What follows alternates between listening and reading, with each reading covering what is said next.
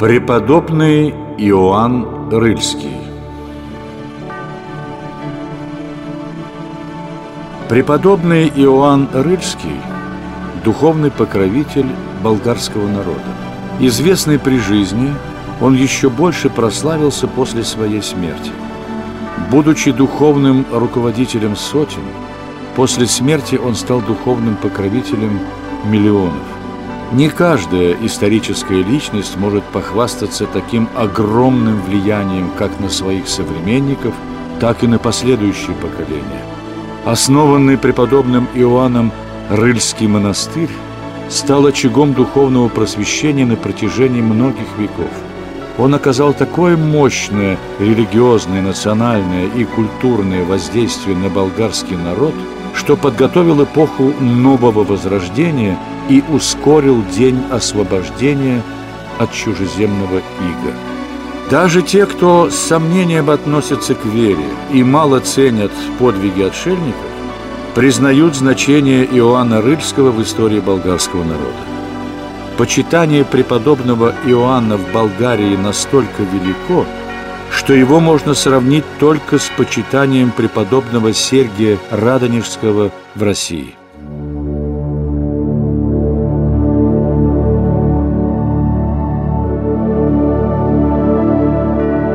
Родившись около 876 года, Иоанн рано потерял родителей и добывал себе пропитание нехитрой работой пастуха.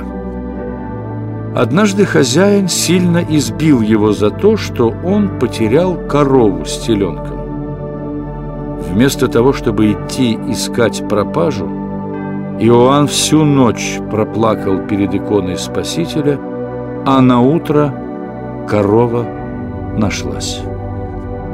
После этого случая Иоанн ушел в монастырь, где принял иноческий постриг. Через некоторое время он поселился в окрестном лесу в самодельной хижине, питаясь лишь дикими растениями.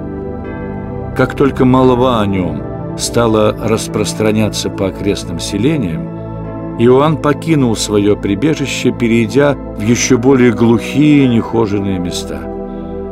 Несколько раз преподобному приходилось менять место своих подвигов, убегая от людской славы. В конце концов он поселился на Рыльских горах.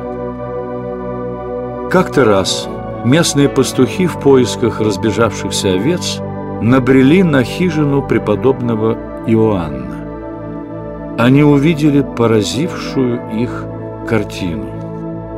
Белобородый старец с непокрытой головой, босой, в ветхих лохмотьях стоял с распростертыми руками, а испуганные овцы льнули к его ногам. Пастухи удивились, обнаружив человека так далеко в горах. Иоанн угостил их простой пустыннической пищей – бобами, смешанными с кореньями и травой, а затем с миром отпустил. Эти пастухи были первыми, кто сообщил весть, что на горе Рила живет удивительный Божий угодник.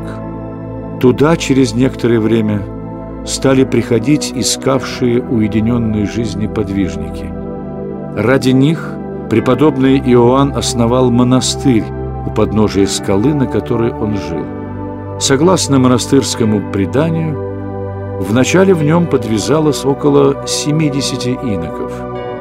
Много лет преподобный Иоанн был игуменом основанной им обители, наставляя братью примером святой жизни и душеполезными назиданиями.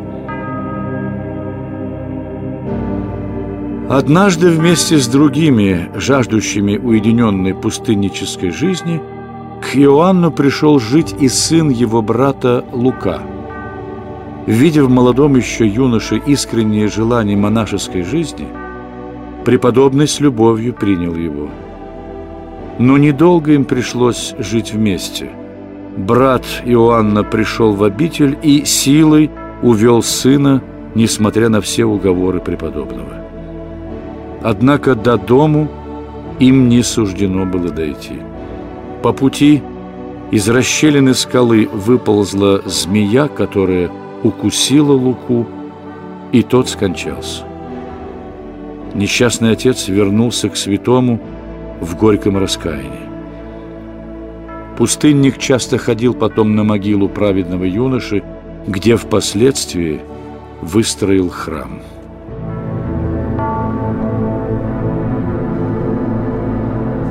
Преподобный часто покидал своих учеников, ища то, к чему он стремился всю свою жизнь – полного уединения, безмолвия и сердечной молитвы. За пять лет до кончины преподобный Иоанн оставил своим ученикам завет, в котором преподал правила иноческой жизни и духовные наставления.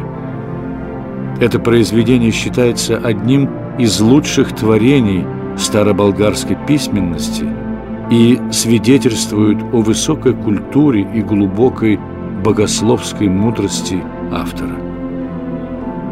Последние пять лет земной жизни преподобный Иоанн провел в полном безмолвии и молитве, скончавшись 31 августа 946 года.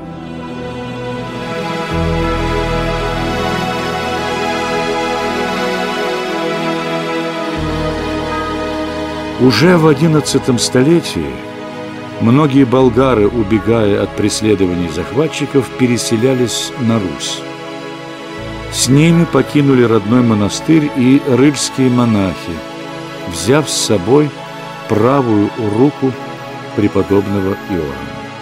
Именно с этого времени в Киевской Руси появляется упоминание в летописях о постройке Рыльска, города – ныне находящегося в Курской области.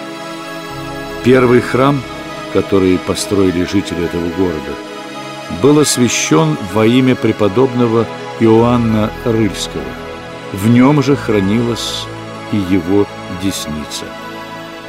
Таким образом, преподобный Иоанн стал первым южнославянским святым, которому на русской земле был воздвигнут храм – и который стал одним из небесных покровителей Руси.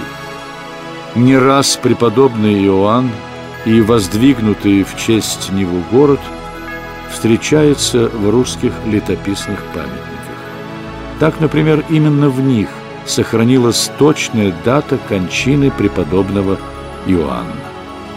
Только Рыльск, по словам летописца XIII столетия, остался нетронутым на пути погрома Батыевой рати.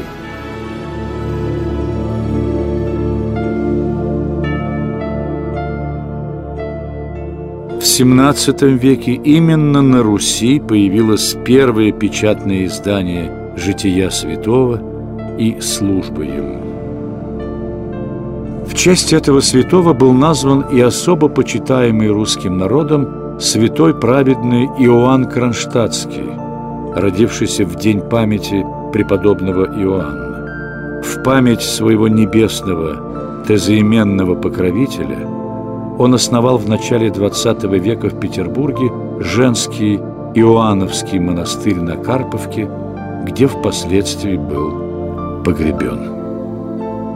И сегодня в городе Рыльске чтят память болгарского святого.